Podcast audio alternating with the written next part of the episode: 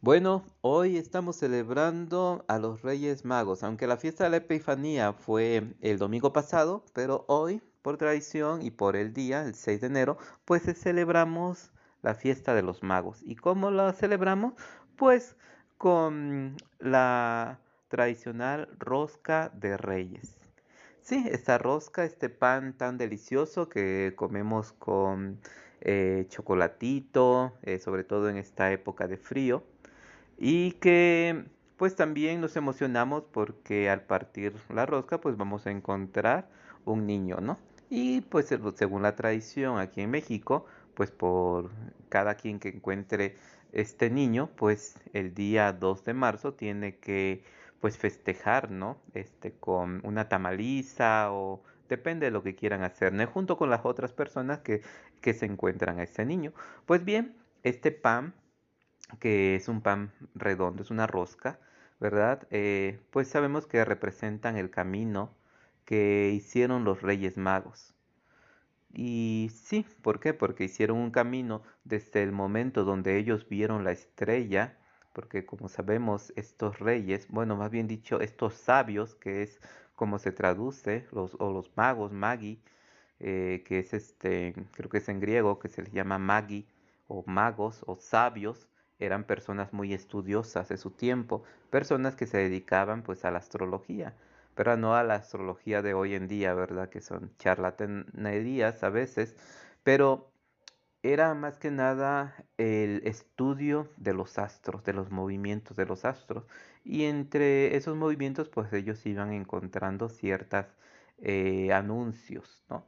Y pues pasa esto de que encuentran esta estrella que los empieza a guiar, que les anuncia un reino, que les anuncia una persona que va a nacer y va a gobernar un pueblo, que es el pueblo de los judíos. Y para eso, bueno, pues tienen que ir al, a Jerusalén, ahí donde se supone que están aquellos que están esperando a su rey. Por eso va al palacio de Herodes, por eso pregunta, ¿dónde es que va a nacer su rey, ¿dónde va a nacer el rey de los judíos? Se lo preguntan, bueno, a Herodes, ¿verdad? Eh, siendo que Herodes era pues el rey en ese momento, fueron un poquito, eh, pues, eh, pues no fueron muy prudentes al preguntarle a Herodes por el nuevo rey que iban a ser. ¿verdad? Pero bueno, por fin que es Herodes, como sabemos en la escritura, pues este tiene miedo eh, de este rey pregunta, ¿no? Pregunta a los escribas y a los judíos, ¿no? Eh, bueno, sobre todo a los sacerdotes, ¿no? ¿Dónde iba a nacer el rey? ¿Verdad? Y para eso, claro que tienen que acudir a las escrituras. Acuden a las escrituras y pues a través de las escrituras se dan cuenta de que el niño nacerá en Belén. Y es donde se les anuncia a estos magos, ¿no? Que vayan a Belén y pues al ir al Belén, pues se encuentran, claro, a María junto al niño, ¿no? Pero, como dice la escritura, que en sueños se les anunció no regresar ante Herodes. Por lo tanto, dieron vueltas, se dieron, fueron por otro camino. Por lo tanto, por eso es que la rosca, bueno, representa ese camino, ¿verdad? Empezaron en un punto, pero no regresaron por ese punto, sino que dieron la vuelta y completaron esa rosca, ¿no? Por eso es que la rosca de reyes, pues, eh, representa, ¿no? El, el, camino de los reyes magos. ¿Por qué? Porque no regresaron a Herodes, sino que dieron vuelta y regresaron por otro camino. Lo cual, de alguna manera, tiene algo que ver también con nosotros, ¿no? El camino de los reyes, el camino de los, eh, estos sabios que salen, ¿no? que, se, que se encuentran a través de los astros, que se encuentran que algo importante está pasando. Lo que sucede a veces en nuestras vidas, ¿no? cuando no conocemos quizás eh, a Jesús, ¿verdad? Este, a veces nos llega eh, Dios hablando por otras personas, por otros, eh, por otras, por otros medios, qué sé yo, a través de una enfermedad, a través de una alegría, a través de incluso bueno, de la naturaleza, pero nos habla, nos habla que hay algo más. ¿Y qué hacemos nosotros? pues si somos, eh, nacimos en una familia católica, pues tenemos que buscar, ¿no? Y lo buscamos en las escrituras. Por eso es que los reyes van hacia estos judíos, ¿no? A que les enseñen de las escrituras. Y van y van y pues tienen que saber de la escritura dónde está ese Señor. Y es importante aquí, ¿verdad? Eh, resaltar algo. A veces el hecho de saber de las escrituras y tener las escrituras, ¿verdad? No necesariamente te pueden llevar al Señor. Claro que las escrituras son importantes porque dentro de la iglesia es una de las fuentes de revelación, pero el problema es que a veces solamente conocemos las escrituras superficialmente y no hacemos caso a, su riqueza que tiene, ¿no? De anunciar el amor de Dios. ¿Y qué pasa? Bueno, con estos escribas y fariseos, claro que saben a través de la escritura dónde nacerá el rey, pero aún así no creen. No creen por qué? Porque no se van con los magos. No quieren irse con ellos para ver dónde está este rey que viene a ellos. Sin embargo, busca el rey Herodes, ¿verdad? Junto con ellos quizás, más que nada el rey Herodes, matar a este niño, ¿no? engañar. Por eso es que la escritura sí es importante en nuestras vidas, pero hay que tratar de conocer realmente lo que en ella está, lo que realmente quiere decirnos. Escudriñar la escritura, rumiarla, como dicen algunos.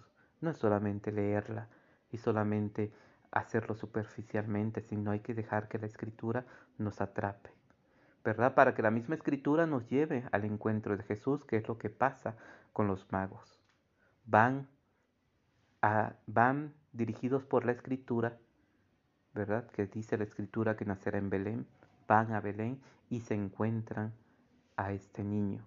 Pero así nosotros vamos a través de la escritura al encuentro de Dios y al encuentro de Jesús. Y es ahí donde nos encontramos y empezamos a tener un cambio en nuestras vidas. Empezamos a entender lo que la escritura dice y lo que Jesús dice, porque tenemos un encuentro con Él, el encuentro que le llama el encuentro personal, el encuentro con Dios. La escritura nos lleva a Él, a comprenderlo, a descubrirlo. Y es interesante porque lo descubrimos junto a su madre, ¿verdad? Podríamos decir, junto a la iglesia junto a María, esta madre que siempre estará con nosotros cuidándonos y llevándonos a Jesús. Pero es interesante que después de que conozcan a Jesús, se van por otro camino. Así en la vida de nosotros.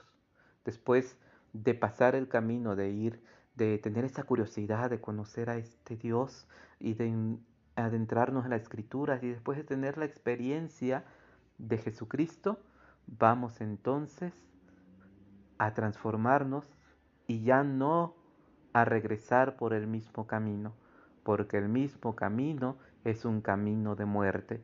Recuerden que ahí está Herodes esperando matar al niño y posiblemente a los sabios. Es un camino de muerte. Ya no regresamos por ese camino, sino nos vamos por otro, el nuevo camino, el camino que nos abrió Jesús el camino que nos lleva a la felicidad y a la transformación para volver a los nuestros cambiados, transformados, con una forma de pensar diferente, con una paz, con esperanza, con amor. Es por eso que hoy, bueno, nos sentamos a celebrar esta fiesta de los reyes y junto con esta rosca, que como le digo, representa ese camino. También algunos dicen, bueno, es ese camino, ¿verdad? Ese caminar, pero también es la también es la perfección de Dios, también nos habla de un Dios infinito. Pues bien, les quiero decir que tengan un buen día eh, de la celebración de la rosca de Reyes y que Dios los bendiga. Gracias. Hola, bueno, pues eh, solamente para corregir, en el post de la rosca de Reyes, pues tuve una equivocación. En lugar de decir 2 de febrero, dije 2 de marzo. Bien, bueno, es el 2 de febrero cuando eh, las personas que se sacaron el niño, lo encontraron el niño en la rosca de reyes, pues tienen que hacer una fiesta según la tradición, pero algunos hacen tamales o alguna comida, ¿no? Y con este el motivo de reunir a la familia. También ese mismo día, el 2 de febrero, pues celebramos la presentación del niño Jesús en el templo y también se lo conoce, bueno, como la, la purificación de la Virgen o la fiesta de las candelas o la Candelaria. Pero ese pues nos reunimos como familia. Lamentablemente eh, durante esta pandemia pues no vamos a poder hacerlo pero bueno, podemos encontrar otras formas donde podemos estar en familia, ¿verdad? A través quizás de Zoom o de alguna plataforma que nos ayude pues a, a acercarnos aunque sea a la distancia.